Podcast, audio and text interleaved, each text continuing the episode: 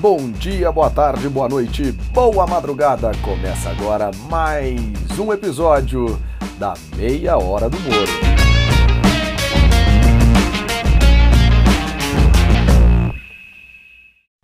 Começando agora mais uma Meia Hora do Moro para você aí ligado nos podcasts durante a quarentena. Lembrando sempre que a Meia Hora do Moro é um oferecimento de direta consultoria, de travessia e estratégia, também do Creative Space Coworking, que está reabrindo lá em São Paulo, perto da Avenida Paulista. Temos também um oferecimento da Fragmento Joias, que inclusive é tocada aí pela Helena, é, minha professora de russo, inclusive que conversou comigo para o próximo Viajaria Cast da próxima segunda-feira sobre a cidade de Moscou, como vocês vão ver aí ao longo do nosso podcast. É, e também da lavanderia Dona Madá, lá em São Paulo, que é a sua lavanderia do delivery, tanto para buscar como para entregar suas roupas, enfim.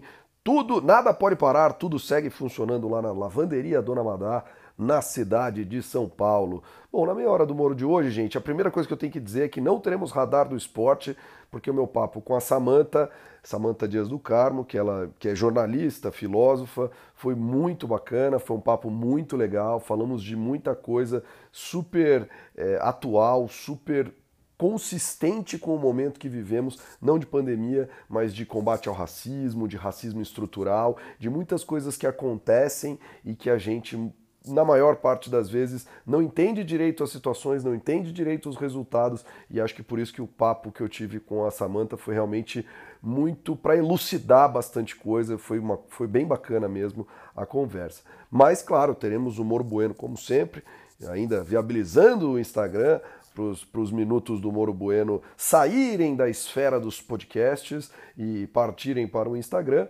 É, temos o Momento Viajaria, que eu já até mencionei aqui, falando um pouquinho da cidade de Moscou, capital da Rússia. E finalmente, o nosso chefe na Toscana, Diego Calvi. Aliás, nosso chefe na Toscana, Diego Calvi, cada vez mais com suas receitas incríveis. Eu tenho que dizer que eu fiz o pão toscano, ficou excelente. Fiz o brodo dele, ficou excelente. Cada vez mais recomendo assistir uh, ao canal Chefe na Toscana no YouTube. As receitas são incríveis, são mais, muito mais fáceis do que a gente imagina e valem, valem uns minutinhos de, de acompanhar no YouTube, vale depois uns minutinhos também na cozinha. Então, sem, sem senza perdere più di tempo, vamos agora aí ao nosso chefe da Toscana, Diego Calvi, o, a curiosidade gastronômica do dia, meu querido. Vamos lá! Olá, João, mais uma semana. Estamos aqui com a nossa curiosidade gastronômica dessa semana, que é a nossa grande conhecida polenta. A polenta, que é muito disseminada pela Península Itálica, na verdade, hoje ela é feita com milho, né, a sua, a sua base, mas na verdade ela veio de um grão chamado espelta, ou conhecido também como trigo vermelho. Em italiano conhecido também como faro, o faro que tem já suas origens aí é, pronunciadas na Bíblia, já era conhecido, é um alimento muito antigo da, da humanidade. E ele era feito com esse, com esse grão, a espelta, né, com faro. E em latim, a polenta chamava pulse, essa polenta de faro chamava pulse. Então veio aí o nome polenta.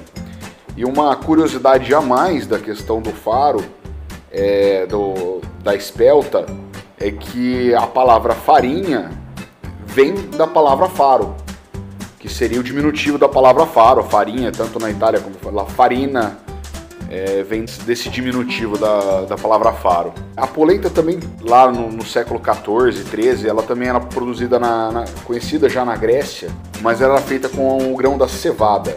E a polenta se torna somente nessa versão conhecida com a farinha de milho aí, em meados do século XV, quando o milho foi trazido das Américas para a Itália e aí começou o cultivo, o consumo desta matéria-prima. Data-se a primeira plantação de milho na região de Veneza por volta de 1550. Então é uma coisa assim dentro da história europeia muito muito recente, pode-se dizer. E a polenta é uma foi considerada uma, uma, comida de pobre, dos pobres, né? Sendo uma farinha cozida na água.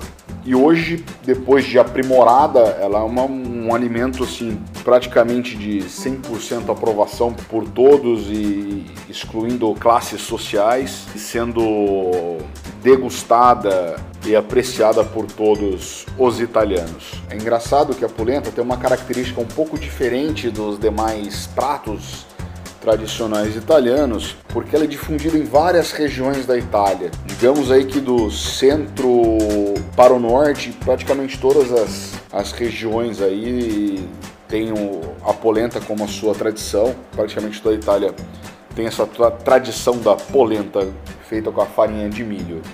Farina Demais, como é conhecido aqui. Bom, espero que vocês tenham gostado dessa curiosidade sobre a polenta. Pode dar um pulo lá no canal no Chefe na Toscana que temos já uma deliciosa receita de polenta com o ragu toscano. Ragu toscano que tem uma coisa muito especial nele, não é um ragu comum. E João, aquele abraço, mais uma vez muito obrigado e arrivederci a tutti. Lá vem ele, dominou, apontou, girou, bateu, rede! No ar, Mauro Bueno! Brasil!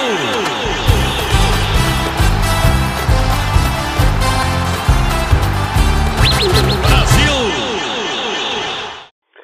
É grande polenta, dessa vez sou eu que estou comentando até o nosso chefe na Toscana, a polenta a polenta é aquela comida clássica da sua avó, do seu avô, da sua tia, aquela que você vai lá pro interior para comer, sempre com franguinho ou com um ragu, como o nosso chefe na Toscana cozinhou no seu canal. É bom, mas além disso, nunca se pode deixar de lado a política nacional, ou melhor, a despolítica nacional, o desgoverno nacional. Está muito complicada cada vez mais. Acho que todas as vezes que eu falo aqui nessa meia hora do humor, eu falo que as coisas estão complicadas. É mais morrendo 1.200 pessoas pessoas por dia, as coisas estão realmente muito complicadas. Inclusive, na semana passada ainda se buscou uh, modificar a forma de divulgar as pessoas que morreram ou os casos de infectados no Brasil. Meu Deus do céu, vamos simplificar as coisas, meus amigos. Se é só somar, que se some. Se há algo novo para fazer, que se faça. É importante saber o dia que as pessoas foram a óbito, é muito importante, mas não podemos deixar de lado a quantidade total dessas pessoas. Isso ajuda muito na realidade na hora de se estudar ajudar e criar mecanismos para combater a pandemia, gente. A pandemia é coisa séria. Muito cuidado com essas aberturas. Se puder, fique em casa e use máscara e álcool gel. Pessoal, até semana que vem. Um grande abraço. Brasil! Pessoal, na meia hora do Moro de hoje eu converso com a Samanta Dias do Carmo, ela que é jornalista e filósofa, é negra, e, bom, Samantha, antes de mais nada, obrigado por tudo. Ela trabalha no Intercept, aliás, era isso que eu estava na continuação da frase. E obrigado por estar aqui comigo hoje.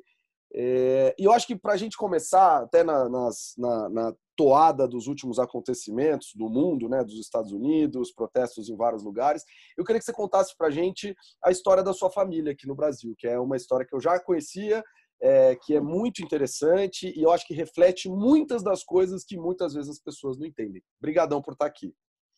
Certo, obrigada, João. Agradeço esse convite. Eu escuto o Meia Hora com o Moro, então estou muito feliz de hoje estar aqui desse lado, podendo falar algumas coisas. Maravilha. Enfim, legal a gente começar por isso, porque eu tenho que dizer que é a primeira vez que eu me defrontei assim com a história da minha família foi quando eu estava saindo da universidade, né, do meu primeiro curso, jornalismo, é, a professora de antropologia cultural fez um desafio com os alunos para a gente escrever ali um ensaio sobre dentro do Raízes do Brasil ali, né? Acho que todo mundo conhece essa obra, quem era a nossa família naquela situação. E aí esse desafio me deparou com uma coisa assim que foi nossa, eu sou, eu era uma das três pessoas negras daquela sala e a gente tinha em comum que a gente não sabia nada sobre a nossa família além do sobrenome dos nossos avós ali que ainda estava com a gente, né? Certo. Inclusive tem várias questões de onde vem esses, sobreno esses sobrenomes. Sim, sim. Né? E aí eu fui atrás disso. É, eu tinha sorte na época de ainda ter três dos meus avós vivos, né? Hoje eu perdi mais uma, minha avó materna. Uhum. E aí eu descobri assim coisas super interessantes que realmente se cruzam o tempo todo com a história do Brasil, enfim, né? Não tem como não ser assim. Sim. Uma das coisas é que eu fiz a grande descoberta que o meu avô paterno, ele, a mãe dele é moçambicana, uhum. então ela veio de Moçambique para o Brasil em 1903, 1904, assim, e acabou numa a gente já não sei se a gente pode dizer numa situação análoga ao escravo à escravidão naquela época porque formalmente a escravidão já tinha acabado mas uma coisa que as pessoas não colocam nessa nessa narrativa né é que foi assinado um papel em alguns lugares grandes centros aquilo foi imediato mas por exemplo a gente tem relatos de pessoas escravizadas sendo libertadas, aí, pessoas negras, naquelas uhum. mesmas condições do século XIX, até quase 1930 no Brasil. Certo. Então. Então, não, é, na, na verdade, é, é, evidente que não tem nada a ver com a história, mas assim, a, a, história de direitos trabalhistas no Brasil é uma história muito ruim, né? Hoje mesmo a gente vê N casos, especialmente nos rincões brasileiros, de trabalhadores sofrendo muito com, com esse tipo de coisa, né? Então, gente está muito longe de resolver esse problema, Samanta. A verdade é que é, tá difícil, tá difícil. É, é isso mesmo, assim, sabe? E foi essa foi a primeira coisa que eu me deparei, assim, uhum. uau, tipo, minha bisavó, que a minha mãe ainda conheceu, eu não conheci, né? Ela morreu no começo dos anos 80, mas minha bisavó, que a minha mãe conheceu centenária, tipo, era moçambicana, sabe? Certo. E aí isso me trouxe vários problemas, várias lembranças de que quando eu era criança, assim, tinha até uns 10, 11 anos, era muito difícil entender o que o meu avô falava, sabe, filho dela. Eu basicamente não entendia. E aí só depois, sabe, com 20 e poucos anos eu fui entender. Ele não entendia, ele tinha sido educado e criado com pais que falavam português de Moçambique. Português então, de Moçambique, que é bem diferente do nosso. Vamos isso, exatamente, é. E e para ter uma ideia do, da, do grau de apagamento dessas histórias, assim, eu ainda conto essas histórias para os meus primos, porque uhum. muitos dos meus primos ainda não sabem que a nossa bisavó era moçambicana. Então, e aí tem a segunda parte disso, que é a história que eu acho que você acha mais divertida. É, é sensacional a história. que é a parte da minha avó é, paterna, né? Casada uhum. com esse meu avô ela, eu sabia que ela tinha feito várias etapas assim de migração dentro do Brasil, até chegar em São Paulo, né, anos 50. E aí São Paulo capital, anos 50, mas não sabia exatamente tudo. Então ela me contou a história, como é que ela saiu lá de uma cidadezinha que ficava na divisa da Bahia com Minas Gerais, essa cidade chama Manga. E ela me contou toda a história e histórias e várias coisas assim bem intrigantes, por exemplo, ela conta que ela contava primeiro que a família dela vem toda de lá, sabe? Que uhum. os avós delas nasceram lá, sabe? Todo mundo tinha nascido lá. E tinha uma coisa que chegou, que ela me contou nessa época, quando eu pedi para ela me contar. E aí ela foi dizendo que eles eram, eles tinham terras, eles tinham documentos do império de que eles tinham terras. E aí eu falei, gente, é absurdo a minha avó falar isso, porque óbvio que eles eram pessoas escravizadas. Como é que eles tinham Sim. documentos de posse de terra que foram que for, que parte da família mandou guardar com ela durante a ditadura em São Paulo, porque tem essa parte da ditadura, né? A, a, a invasão e desapropriação, grilagem de terras nos rincões do Brasil aí, sim, a, sim a bala matando gente e nos anos 70, final dos anos 70, ela recebeu um, um tio, um primo, coisa assim, vindo desse interior de Minas Gerais, trazendo documentos para ela guardar, porque eles estavam sendo dizimados lá e ele queria que algum lugar seguro para guardar os documentos, porque eles acreditavam que em algum momento eles iam conseguir resgatar aquelas terras se eles tivessem os documentos. E aí isso me levou para uma investigação que me fez descobrir que aquela região e aquela cidade foi o pico da Guerra dos Emboabas. Olha que beleza. Mineração, sim. Mineração recém-descoberta no Brasil. Aí você tem um grande conflito para dizer quem vai administrar e ser responsável né, pelas minas.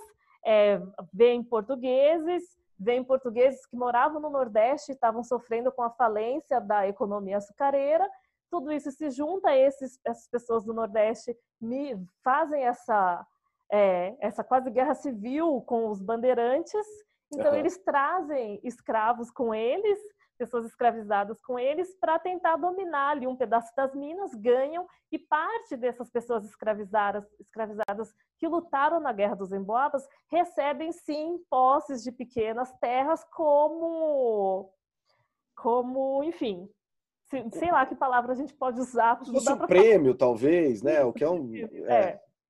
Isso, então recebem e ficam ali. Então, então, essa é a primeira parte, né? Como é que eu descobri tudo isso? Aí passou o tempo, me formei, sabe? Comecei a trabalhar, juntei uma grana e falei, vou viajar por Minas Gerais, já que a minha história está lá, Verdade. e vou encontrar a minha família. Aí saí eu, né? Nascida e crescida é, em São Paulo, com todas essas coisas que a gente tem. Falei, vou comprar uma passagem de avião até BH, vou comprar, né? Vou pegar um ônibus, tipo, em último caso, eu pego um táxi, chego e falo, oi família, sou eu, sabe? sou eu aqui, a neta da Catarina e tudo mais. E aí comecei essa viagem, né? E aí eu tenho uma tia-avó que vai com certa frequência, assim, né? Ela ficou muito empolgada com a minha viagem e falou: Olha, Samanta, é assim, você vai até BH, aí você pega um ônibus até é, Montes Claros, aí você pega uma van de Montes Claros até Januária, aí em Januária provavelmente vai ter que pegar uma charrete, sabe? Tem que pedir para alguém te buscar, coisa assim. Minha tia-avó, né? Aí eu falei, ai, tá bom, tia, pode deixar, né? E falei, ah, minha tia, coitada, né? Tá acostumada com outros tempos. Eu sei fazer as coisas. e fui embora. E aí, meu primeiro ponto foi conseguir pegar o ônibus para Montes Claros. Aí, aí eu não estava conseguindo achar na internet os horários, sabe, do ônibus seguinte para eu chegar até o próximo ponto, que era Januário, se eu não me engano. E aí eu descobri que eu não estava conseguindo achar porque não era regular e só saía um por dia, hora que enchia. Que beleza! Que, que, que maravilha! Que maravilha! Sim, sim. Então, minha primeira, minha primeira parada, tipo, achar um lugarzinho qualquer, assim, sabe, para dormir de um dia para o outro, porque eu, na minha cabeça, ônibus sai, ônibus de viagem sai de hora em hora, sabe? São Paulo Campinas. É, é não, exatamente, exatamente. Pô, imagina, anos 2000 e tanto já, Minas Gerais, aquela coisa toda, vai sair, que é isso? Montes Claros é uma cidade Sim. grande. Exatamente, tem um aeroporto regional lá, não é. tem? No papel tem. E aí, e aí foi assim, sabe? Mas a minha sorte é que eu tinha anotado todas as referências que a minha tia-avó tinha me dado, minha tia-avó tinha me dado, e aí consegui no outro dia, fui lá no lugar específico da praça, peguei o ônibus que ia para Januária, sabe? E aí eu comecei a perceber que nada do que eu falava as pessoas entendiam como referência, sabe? Então, Olha só. É, então, porque eu falava, ah, eu quero saber, tipo, ah, onde é o ponto final? E aí, para eles, onde você vai descer? Eu falo, mas onde é o ponto final? Onde você quer descer? Aí eu falava, ó oh, céus, onde eu quero descer? E aí, Aí falei, ó, e comecei a contar a história. Falei, olha, eu tô indo visitar, sabe, a família da minha avó. Eles moram num lugar chamado Mangas. Teve esse problema, né? Mangas. Toda minha avó e minhas tias falam no plural, Mangas. Mas é Manga o nome do lugar, né? É, o nome do lugar é no singular, Manga.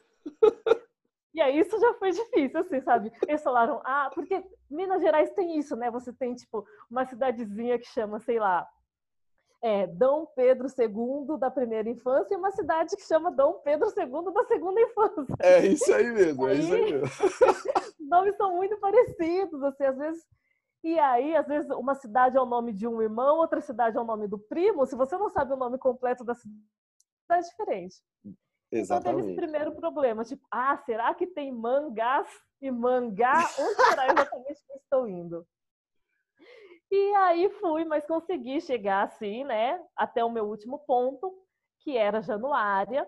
E aí lá eu descobri que Manga, em algum momento, foi um distrito de Januária, uhum. que foi desmembrado e virou uma cidadezinha, hoje é uma cidade de 18 mil habitantes, mas que não tem toda essa estrutura. Então eu desci lá em Januária, num ponto de referência, uma pracinha também tinha um cartório, uma pessoa muito antiga, E aí comecei a falar, tá bom, vamos lá, eu vou ter que me virar aqui, porque, tipo, é uma cidade pequena, tipo, não tem lugar para dormir, sabe? Eu preciso chegar antes de anoitecer, sabe? Pois é, pois é. Na casa dos meus parentes. E aí comecei a falar, então, moça, mas pra onde é que você tá indo? Eu falei, então, ó, é o seguinte, o nome da minha avó é Catarina, não sei o que, não sei o que. Minha tia-avó é Adeli, não sei das quantas, não sei das quantas. Ela é casada com fulano de tal, Manuel. Ah, Manuel é aqui de Januário. Eu falei, é, Manuel é aqui de Januário. Eu falei, eu tô indo encontrar minha família. Eu tenho uma tia-avó que chama Antônia. Eu, tinha um tio, eu tenho um tio-avô que chama Bispo. Eles, Bispo, Bispo da Costa. Eu peguei o caderninho lá de anotação. Falei, Bispo, Bispo da Costa. E aí eles falaram, ah, peraí, fulano, fulano, olha, essa aqui eu não sei o que, ela é neta da Ana, que é sobrinha da Antônia, que é prima da Catarina. Que beleza! Eu, da Costa, você deixa ela lá? Eu falei, deixo, claro, vou para lá daqui a pouco. E aí, eu falei, ok, eu vou entrar, sabe, num carro, num teco-teco de uma pessoa que eu nunca vi da vida, que conhece toda a minha família. E deu, deu certo, cheguei lá.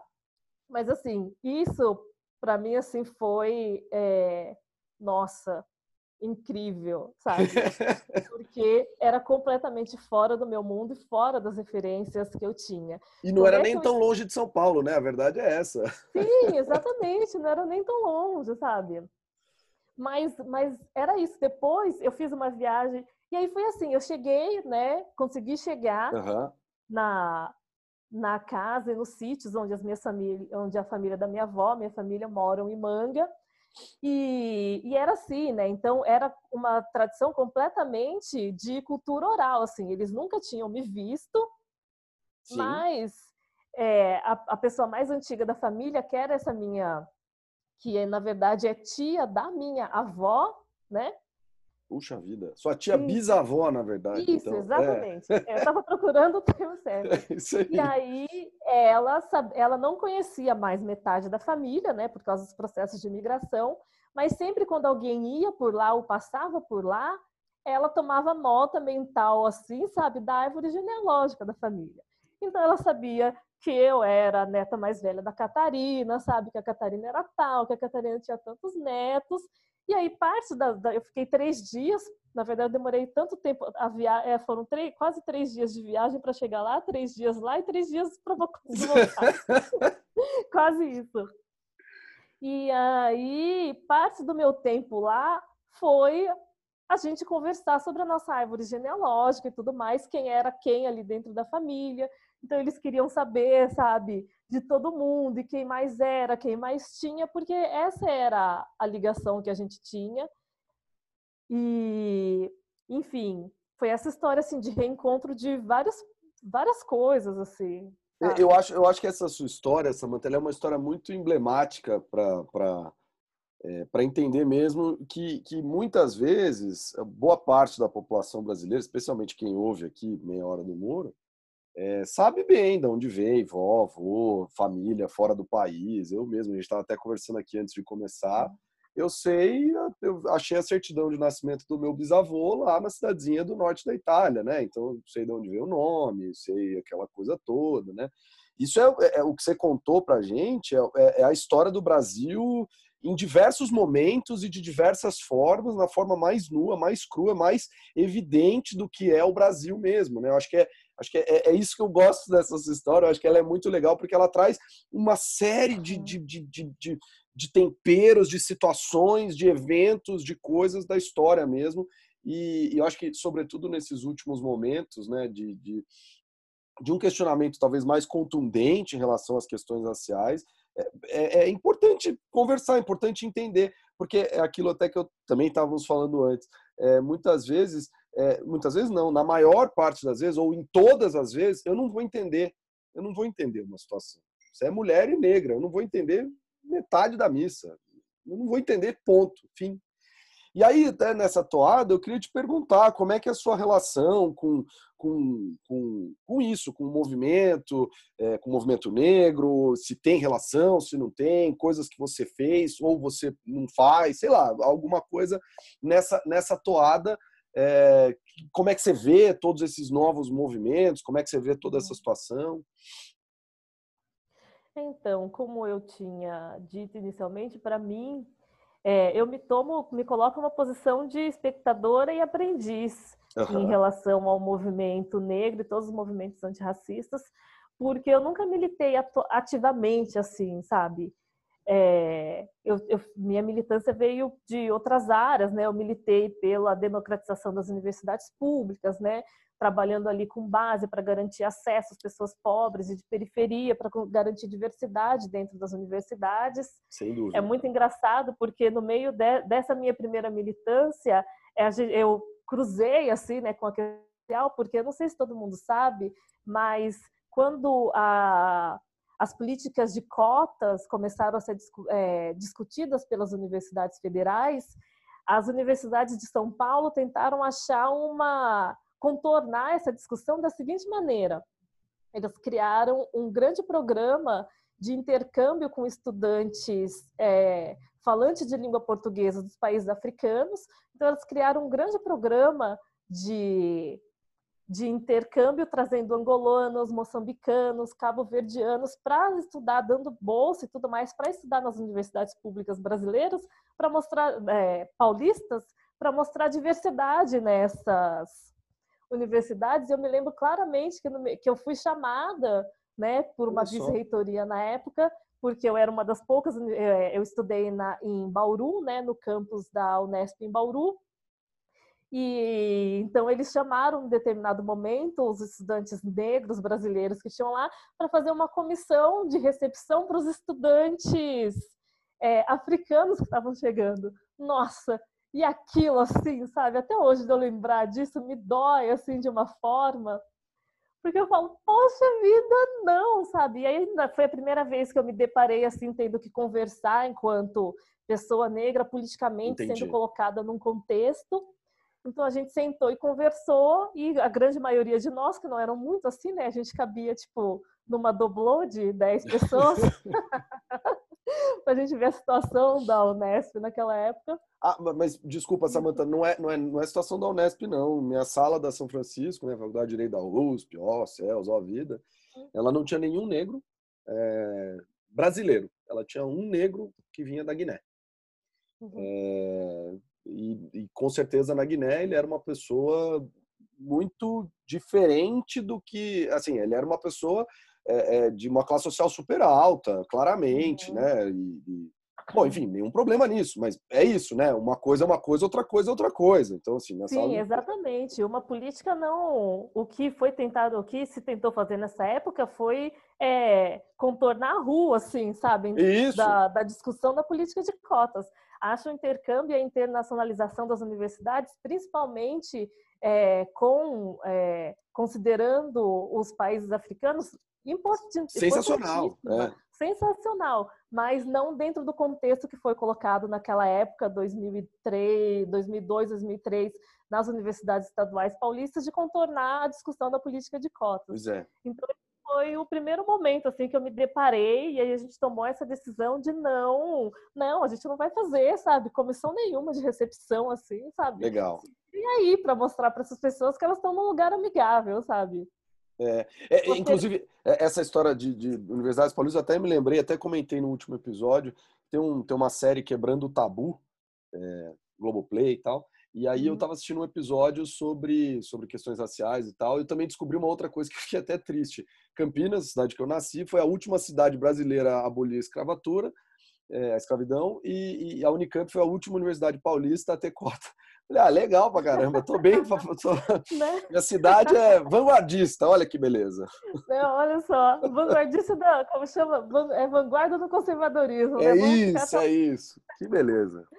Pois é, é. Eu acho que isso é muito importante. A gente muitas vezes as pessoas acham que é à toa quando a gente fala não só da política de cotas, mas por exemplo da importância da lei do ensino de cultura afro-brasileira e ameríndia, uhum. sabe, nas escolas, porque as pessoas acham que é normal se falar sobre suas tradições, seu passado e sua história familiar, inclusive, sabe? E, e parte dessa nossa conversa aqui, acho que fala sobre isso, sabe? Não é normal para todo mundo, não é comum e não é permitido para todo mundo falar sobre história, ancestralidade, sabe? É sobre trajetória familiar, tem um grande grupo de pessoas oprimidas que quanto mais apagarem e deixarem escondido sua história, mais chance da sua descendência sobreviver. Então, por exemplo, é, o fato de eu e meus primos não sabermos a história da nossa família tem a ver com isso, porque quanto menos história você sabe da sua família, mais chance você tem de sobreviver nessa sociedade, sabe, completamente racista e opressiva e tudo mais. Então, enfim, só para fechar essas duas histórias juntas. É, mas acho que, é, na verdade, eu acho que sempre é momento para falar disso, mas é que, né, especialmente nas últimas semanas, aconteceram alguns fatos no exterior e tal, né, que, que levam a gente discutir um pouco mais isso. E, e para mim, Samantha, acho que é, é, é, nós dois, assim, a gente já, falando só nós dois, a gente já, já vê uma diferença, assim, cavalar, brutal. Você disse, seu ancestral vem de Moçambique, você não sabe a cidade, você sabe mais ou menos o sobrenome, ou você sabe o sobrenome que colocaram na pessoa é, uhum. sabe mais ou menos a data que chegou no Brasil, enquanto eu tenho um ancestral que veio da Itália, eu sei a cidade, sei o nome completo, sei o filho, sei não sei o quê. Posso ir lá buscar uma cidadania italiana, enfim, é, um, é sabe, é uma diferença tão é. impressionante uhum. De uma forma ruim que que é isso que as pessoas, as pessoas normalmente normalmente não, que as pessoas não entendem. Fim, né? É um, é um negócio isso, é um negócio até que, que tem que ser simples.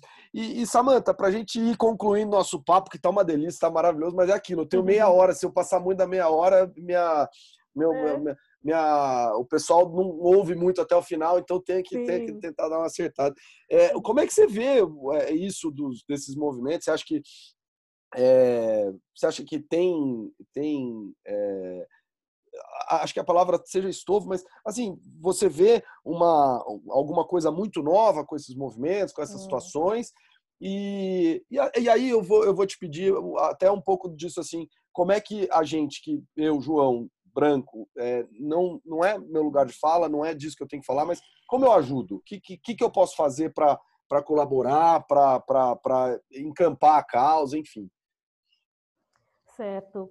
É, enfim, eu, eu acho que para mim, trazendo outra coisa que está acontecendo agora para essa resposta sobre esses novos movimentos, para mim o que mais tem de novidade e de é, interessante nisso é que é, essa efusão de coisas nesse momento de pandemia e de isolamento social que a gente ficou todo mundo assim sabe trancado em casa para evitar um risco sabe uhum. para as vidas e eu acho que essa saída às ruas agora de volta nesses movimentos tem um fator é, central que é a gente ter feito a si mesmo, a, a, gente ter feito a pergunta ativamente por que tipo de vida é essa que vale a pena ser preservada, sabe? Que é condições isso. são essas? Ah, se então... sai na rua por causa do coronavírus, morre. Gente, as pessoas que estão saindo, elas morrem todos os dias, com ou sem coronavírus. Então, Uhum. Vai, vai para a rua. É a hora, Isso. vamos lá. É. Uhum, exatamente, assim, sabe? Porque, é, então, eu, eu acho que isso é o mais interessante, porque a questão é essa, né? Parte da. Agora entrando um pouco para coisas filosóficas, né? Parte da dignidade da vida talvez é, esteja em quando a gente decide pelo que essa vida a gente quer colocar essa vida em risco, né? Sim. Então vem daí. Então, eu acho que para mim o mais interessante é isso, e o mais interessante é o jeito que isso varreu globalmente, mostrando como isso é uma questão, assim, sabe? Que permeia de formas diferentes todas é, é, as sociedades. Eu não gosto de falar de país, de nação, porque eu detesto a, é, o conceito de Estado-nação, então eu fico falando de sociedades. Ele estava super ultrapassado, aí de repente apareceu uma pandemia e o pessoal precisou fechar a fronteira. Exatamente. Nossa, eu chorei nas primeiras semanas de pandemia porque eu falei, não, sobrevida para o Estado-nação, não. Exato. Enfim, é, é. Então, eu acho que o mais interessante é isso, sabe? A gente volta, a gente vai ter, por mais que, que é, essa, essas manifestações não seja a primeira vez que a gente esteja falando do é, vidas negras importam, tudo mais. Eu acho que agora ela tem o contexto de que por que tipo de vida, sabe, vale Sim. a pena, sabe, a gente preservar e se arriscar. Então, eu acho que isso é fundamental. Legal. E, e por exemplo, vou tentar dar um exemplo rápido. No, a, a gente fez é, dias atrás, no Intercept, uma live com o Raul Santiago, que é um pesquisador de segurança pública e ativista é, de uma das comunidades é, das favelas do Rio de Janeiro, não lembro exatamente agora qual é, se é Cidade de Deus ou se é Manguinhos, uhum. mas enfim, é, da, um dos exemplos claro que ele trouxe para a gente sobre isso era que é, as favelas estão fazendo um esforço enorme, sabe, autogerido, Sim. de se manter saudáveis durante essa pandemia e isso tem sido colocado, tudo isso tem sido colocado em risco com uma ação simples do Estado, que foi é, um, num contexto de uma a polícia conseguiu um mandado de busca coletivo, isso significa que ela pode entrar em qualquer casa naquele bairro a hora que ela quiser. Então, ela entrou com mandato coletivo numa favela, sabe? Em questão de 20 minutos, ela invadiu 100 casas. Nunca carregando... tem um desse no Leblon, né? Né? Então, por mais que eles estivessem ali, tipo, mantendo, fazendo pulverização, fazendo limpeza, sabe? Carregando balde de água para poder se lavar, em questão de 20 minutos, a polícia, com tudo que ela podia carregar de sujeira, inclusive falar em coisas morais e éticas, entrou é. nessas casas e despediu, sabe, despejou tudo isso lá dentro. Uma semana depois, você tem aquela comunidade toda, sabe, com todo mundo contaminado. Todo mundo contaminado. É todo mundo contaminado, sabe? Então, é isso, sabe? Então, é isso que a gente tem que pensar, que eu acho mais interessante de pensar por que as pessoas estão indo para a rua agora. Qual é? Uma coisa é vida nua, né? Que a gente fala, se a gente quiser voltar lá para Agamben, Foucault, Mabeng, que são os filósofos que estão pensando hoje é, biopolítica, necropolítica, estado de exceção. Uma coisa é a gente falar de vida nua ali, sabe? Quais são os requisitos biológicos que você diz que uma coisa está viva? Isso uhum. é vida nua. Outra coisa é a zoé, né? Que é uma palavra grega que é a vida qualificada, né? Qual é a, a quais, qual é a vida qualificada que vale a pena, sabe, ser mantida? Né? Então eu, eu acho que isso está no meio dessa dessa leva de protestos agora e acho que isso é o que traz mais potencial para essas discussões se tornarem mais intensas e darem mais resultados, assim, sabe? Que é o que Porque... importa, no final das contas, é dar o resultado, né? Acho que isso é o, é o relevante na história, né? Uhum.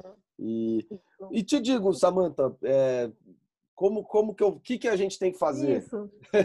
é, então, eu vou, vou, vou eu, eu, gosto muito de falar metaforicamente por exemplos, assim, vou dar um exemplo que aconteceu comigo há pouco tempo Perfeito. atrás, que a gente estava tava tendo essa discussão com algumas colegas e na verdade nós éramos quatro colegas, eu era a única é, mulher negra, elas três eram brancas uhum.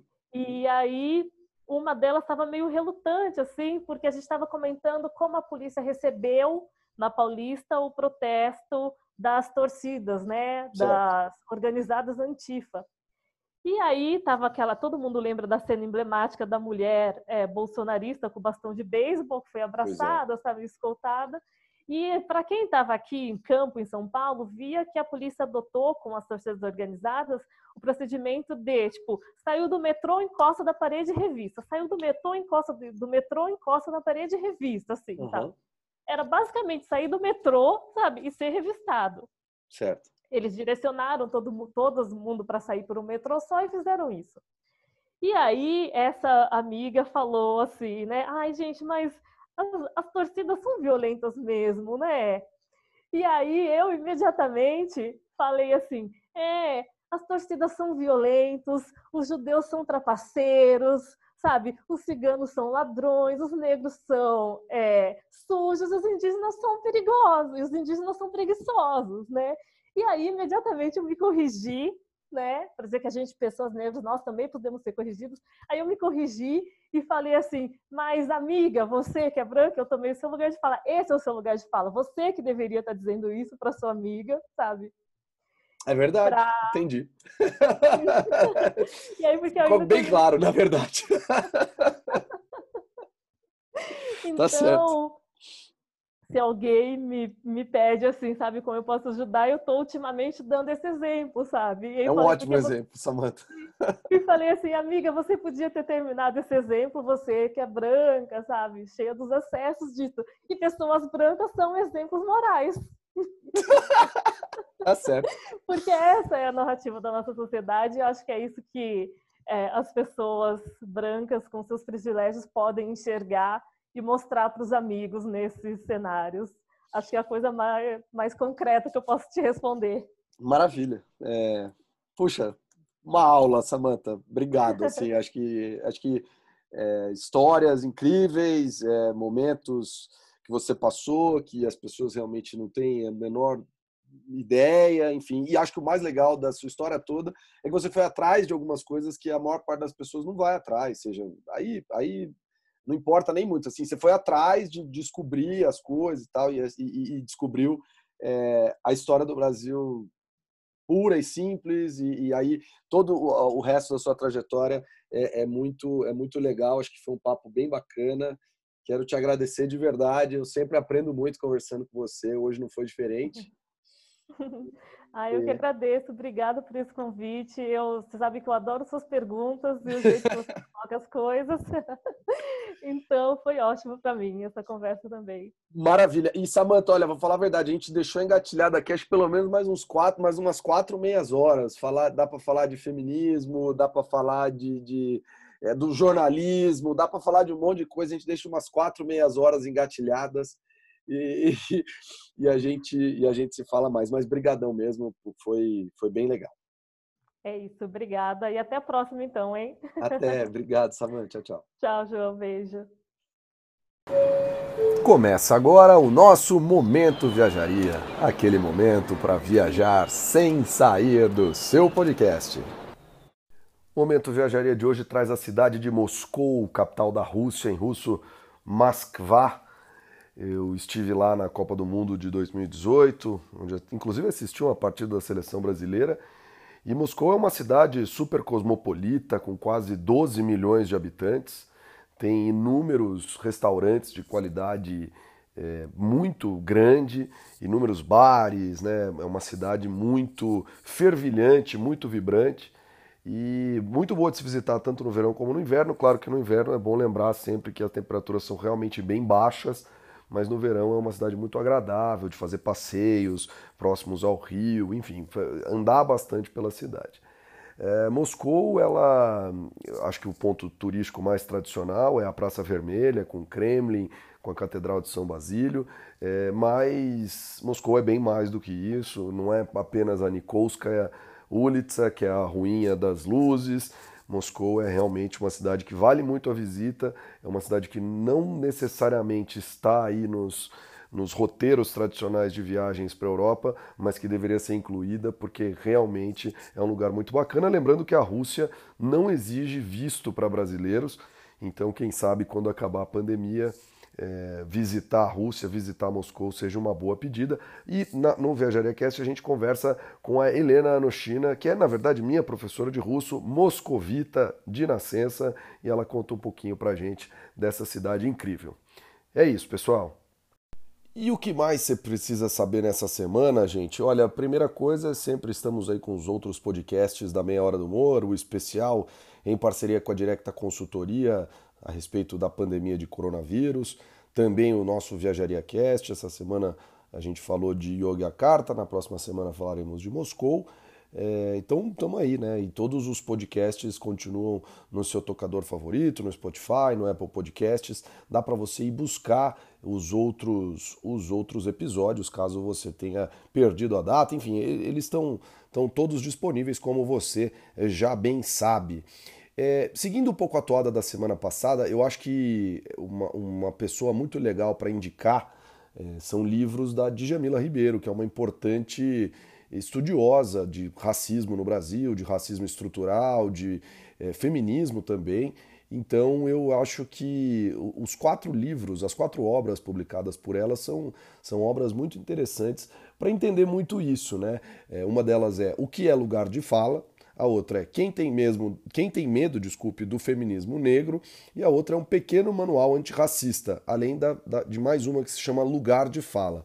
Então eu, eu acho que essas quatro obras da Jamila Ribeiro são, são primordiais para a gente poder, é, hoje em dia, não é só hoje em dia, né, mas para a gente poder entender tudo isso que está acontecendo, toda essa movimentação que está acontecendo, para a gente poder cada vez mais é, estar no nosso lugar de fala, para a gente cada vez mais, diante do nosso lugar de fala, poder é, trazer as, as, informações e poder é, estar na causa antirracista, antimachista, anti-homofobia mais e mais é importante eu, homem branco privilegiado, é, que eu, é importante que eu saiba o meu lugar de fala. E, eu, e, e, isso é muito. Geralmente é muito difícil as pessoas entenderem o que é isso. Né? A, a palavra do lugar de fala é uma palavra que, que incomoda muito as pessoas, porque muitas vezes as pessoas querem falar em todos os lugares. Mas a bem da verdade, gente, é que existe o um lugar de fala e essas obras da Djamila podem. É, auxiliar bastante para quem não entendeu ainda o seu lugar de fala, a aprender e da próxima vez tentar dar o espaço às outras pessoas que se façam que, que se façam presentes, né, para que elas se façam presentes é, e ouvidas. Enfim, acho que é, é, essa é uma boa dica do que eu posso falar essa semana. É, até o motivo né, do nosso podcast, até a conversa com a Samanta também trouxe bastante coisa a esse respeito, então fica essa sugestão para vocês. Lembrando que os nossos áudios, nossas vinhetas são é, do Tiago Matos, uh, nosso logo é da Fabiana Katz, a produção e locução é do João Moro, exceto a parte do chefe da Toscana, que é lá do próprio Diego Calvi. E a gente vai ficando por aqui mais em mais uma meia hora do Moro. Eu vou dar o tchau em português mesmo. É, hoje Acho que diante dessa história que a Samanta contou, a gente tem que é, entender a história do Brasil como sendo uma história recheada de nuances e a história que a Samanta nos contou mostra que o Brasil é enorme, o Brasil é gigante e muitas vezes a gente não tem a menor ideia do que é o Brasil e de suas facetas. Como uma das coisas que nos une, apesar de ser a língua da metrópole, é, é a língua portuguesa, eu vou dar meu tchau em português hoje. Então, até logo. Obrigado pela audiência, obrigado a todos os ouvintes e todas as ouvintes e até semana que vem. Tchau!